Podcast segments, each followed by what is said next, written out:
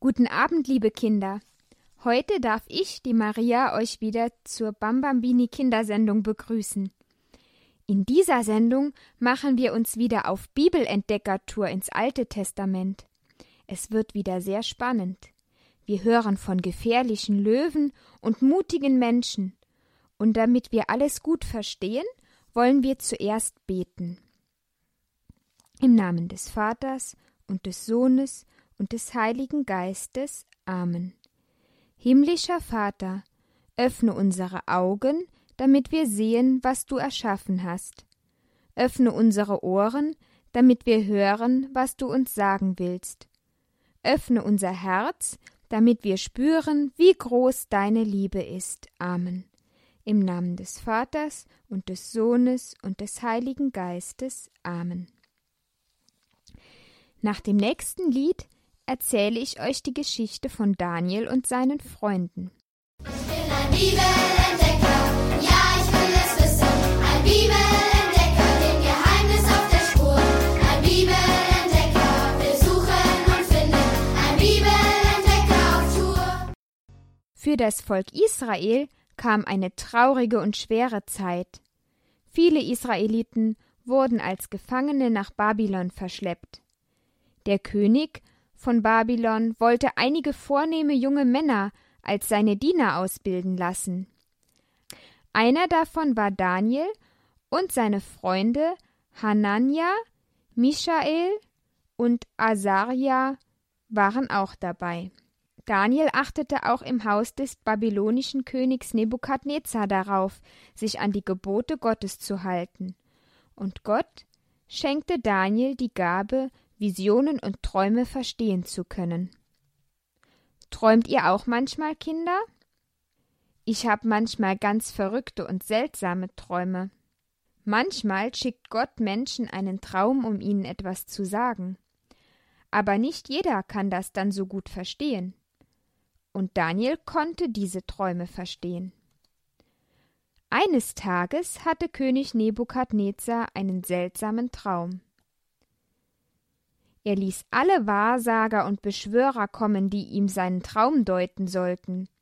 Er drohte ihnen schlimme Dinge an, wenn sie ihm seinen Traum nicht erklären könnten, und versprach eine große Belohnung, wenn es ihnen gelingt.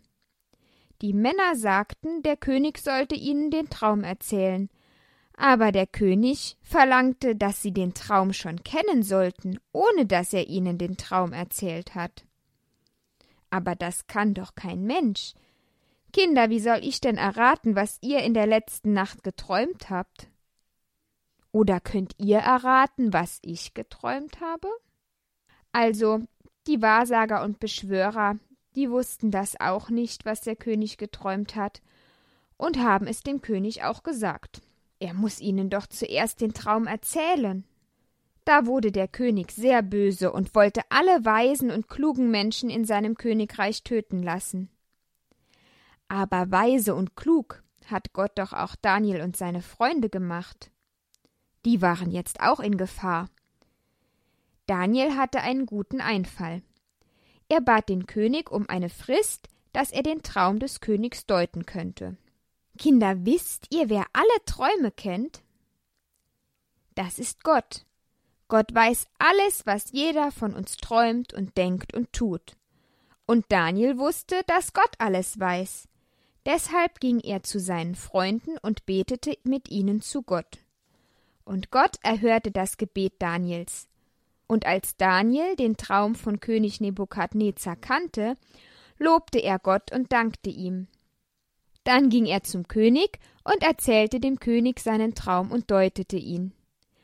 Da erkannte der König, dass Gott der Größte ist und dass nur er Daniel das offenbaren konnte. Der König machte Daniel und seine Freunde zu mächtigen Männern in seinem Reich.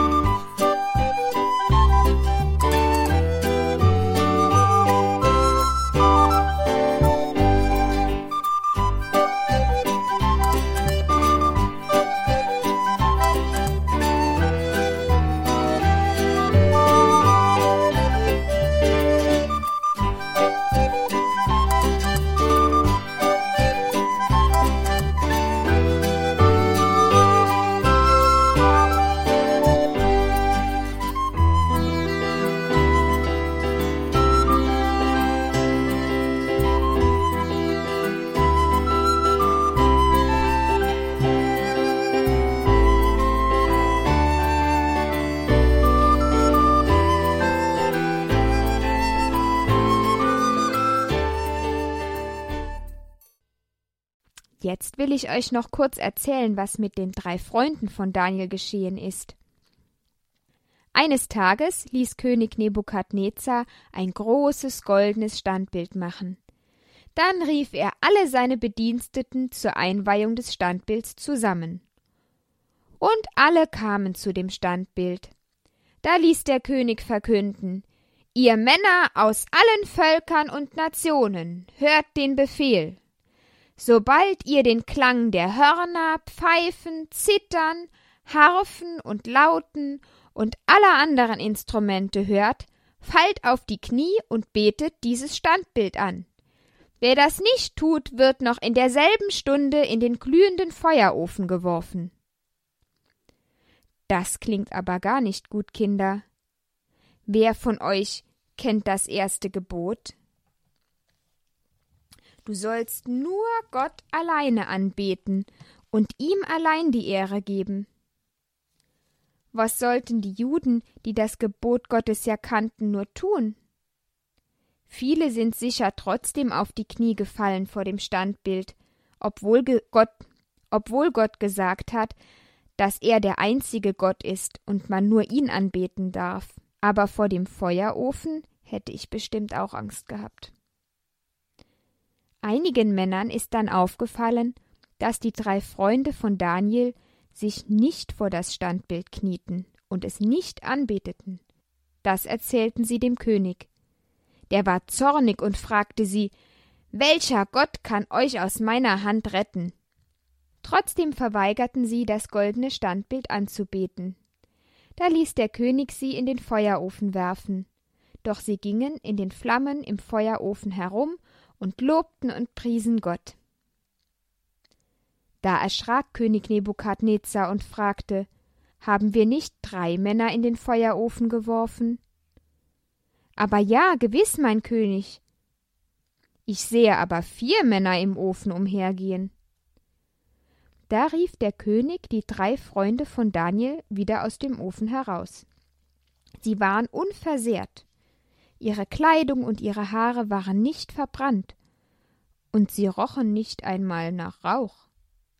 Da rief der König Gepriesen sei der Gott Israels, denn er hat seinen Engel gesandt und seine Diener gerettet. Im Vertrauen auf Gott haben die drei Freunde lieber den Befehl des Königs nicht gehorcht um keine Sünde zu begehen und alleine Gott anzubeten.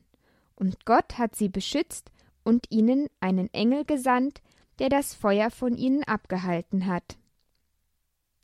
Ja, Kinder, manchmal ist es gut, selbst zu überlegen, ob das, was andere von einem verlangen, ob das auch gut und richtig ist, ob Gott das auch will.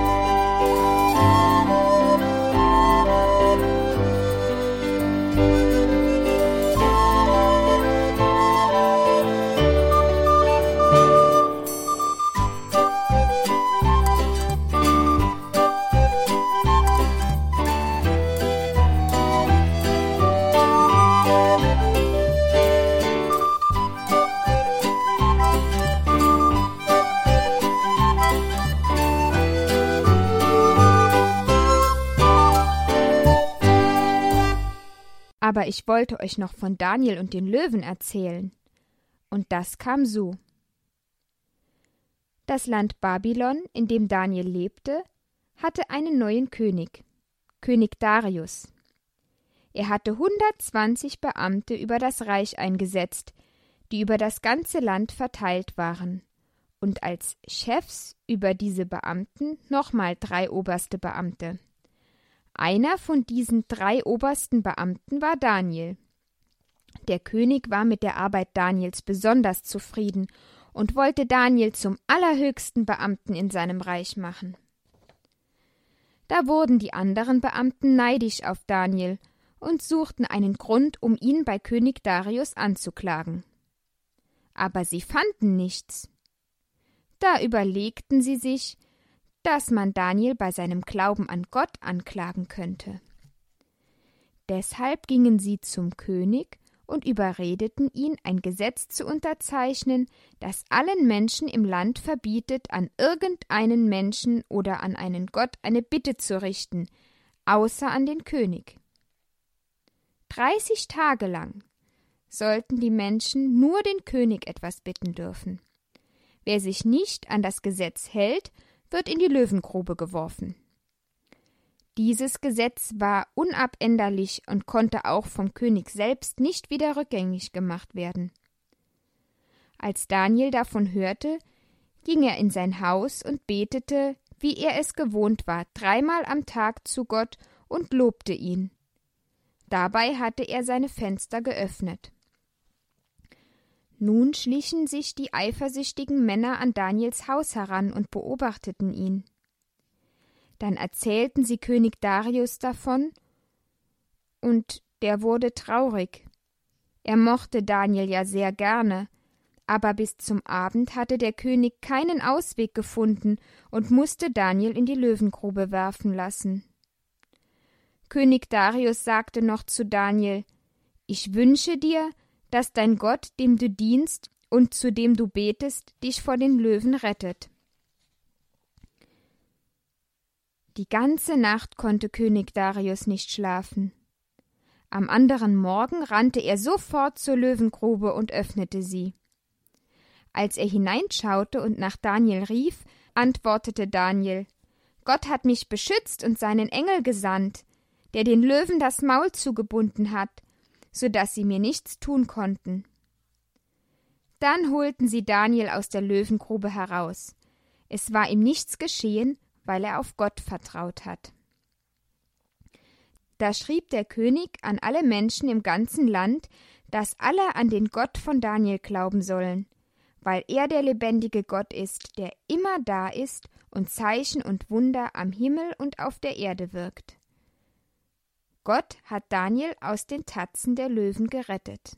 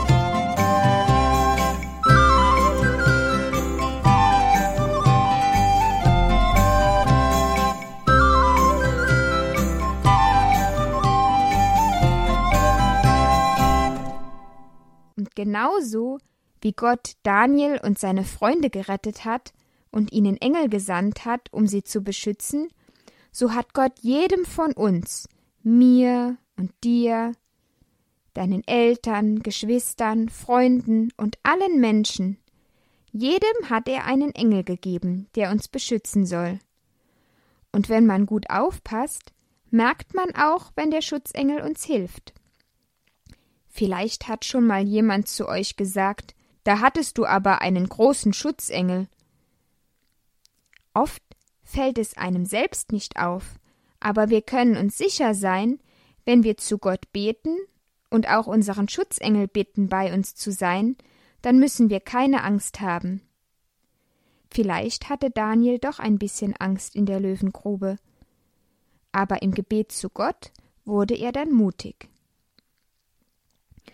Vielleicht ist es euch auch schon mal passiert, dass ihr unterwegs auf der Straße wart und ein Auto übersehen habt, das dann plötzlich bremsen musste, und euch ist nichts geschehen.